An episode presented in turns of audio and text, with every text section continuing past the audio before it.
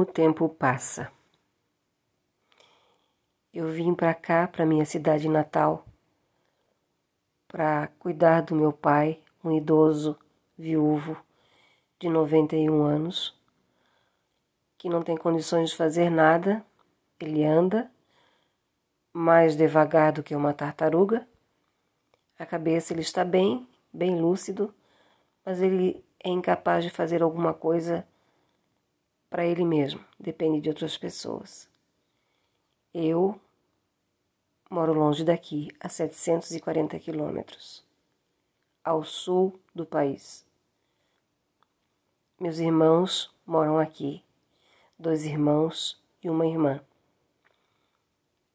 Eu passo mais tempo sem vir até aqui e eles cuidam do meu pai, se revezam tem cuidadoras à noite, duas cuidadoras, e tem uma secretária do lar que trabalha de segunda a sexta-feira.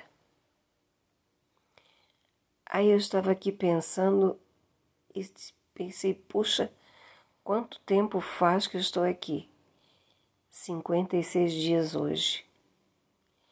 A minha intenção seria voltar para minha casa no dia 20. Mas surgiu a oportunidade de eu tomar uma vacina, a primeira dose da vacina contra a Covid, que será aplicada no dia 20. Então devo permanecer mais 20 dias aqui, aproximadamente, até tomar a segunda dose e me preparar para ir para casa.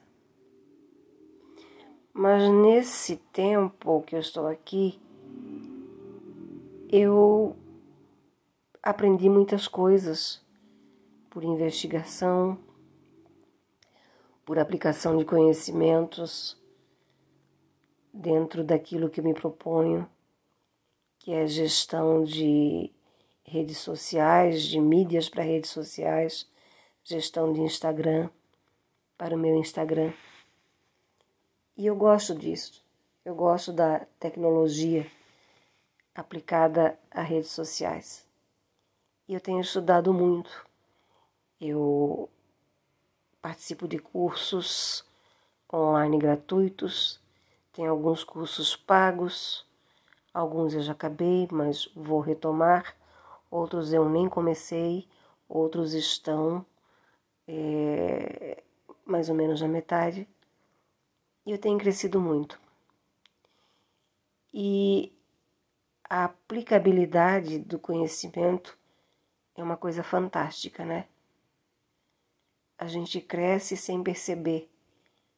Se fizer um parâmetro do que eu fiz quando comecei e agora, em termos de criatividade, é, o resultado é fantástico.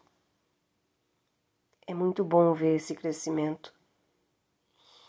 E o fato de estar dentro de casa, sem sair para evitar contato e contágio da doença, é, ajuda muito também para que a gente não fique estressada, é, se sentindo aprisionada, porque onde eu moro, onde eu vivo, eu tenho uma vida livre.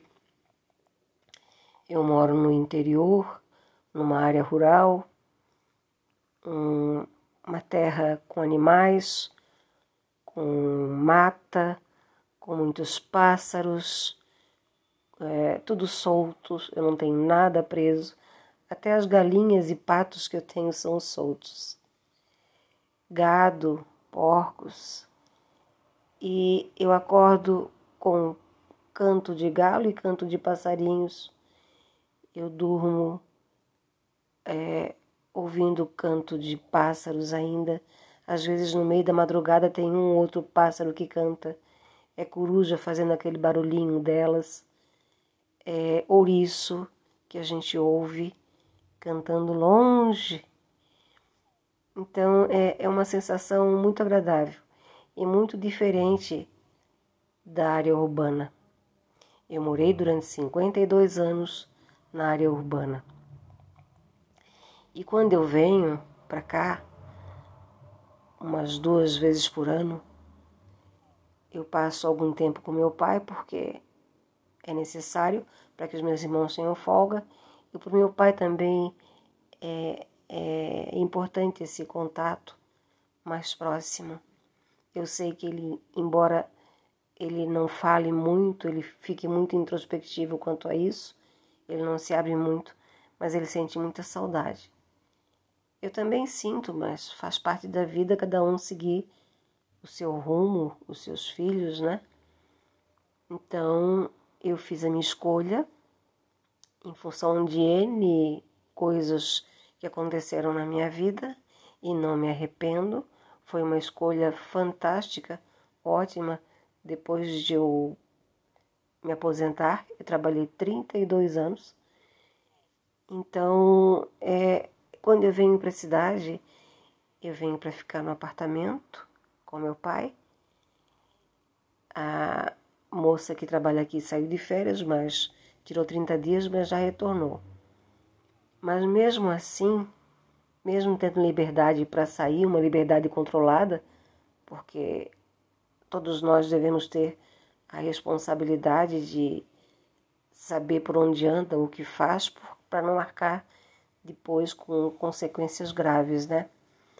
Mas é uma sensação de aprisionamento.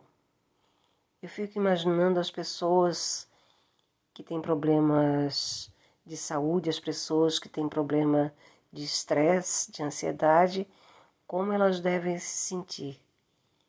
É, é absurdo o número de pessoas que eu tenho conversado, as poucas pessoas via telefone é absurdo o medo até de parentes muito próximos tem da, da, da aproximação, né? Do contágio, do contato, algumas com muita razão, mas as pessoas, eu observo, ficam muito mais doentes por essa pressão psicológica, por essa questão de medo. Eu sei que a doença existe, eu sei que nós devemos ter cuidado, mas existem muito mais casos de óbitos com doenças como diabetes, como coração, como câncer, como infarto, é, coisas assim, né? Mas como as pessoas estão assustadas, eu penso que a doença é muito mais grave, acontece muito mais rápido das pessoas que não conseguem nem raciocinar sobre tudo isso que está acontecendo. Ao meu ver, não é só uma questão de, da doença, da peste, da epidemia, mas a pressão que o governo faz, a pressão que as pessoas estão, é, aquelas que dependiam de emprego e não têm, né, perderam seus empregos, o receio de pegar doença é muito maior e elas pegam com muito mais facilidade. O que, que eu posso dizer a esse respeito?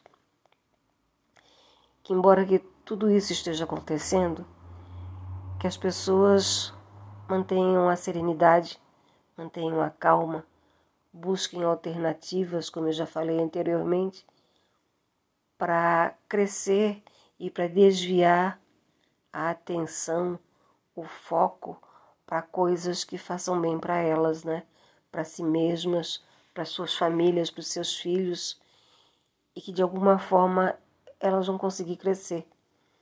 Se mantiverem a calma, é, é possível que encontrem uma solução para obter uma renda, para fazer um trabalho na própria casa para ter como se sustentar, ter como pagar suas contas, porque gastos não dá para ficar fazendo mesmo, a não ser aquelas pessoas que estão sendo muito teimosas e abrem aqui, como aconteceu há dois dias atrás, de bares serem interditados, restaurantes por causa do abuso, né? E chamando pessoas e aglomeração, essas coisas assim.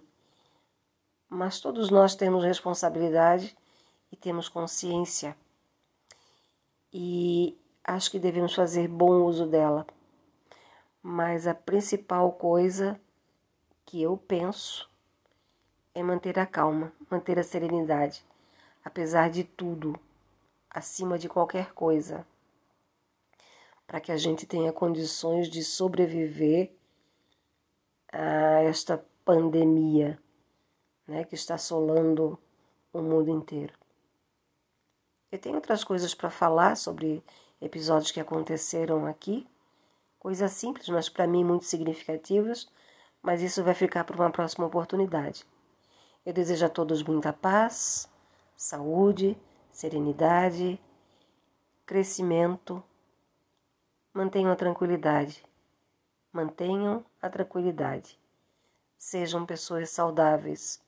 Através da tranquilidade a gente consegue. Até logo.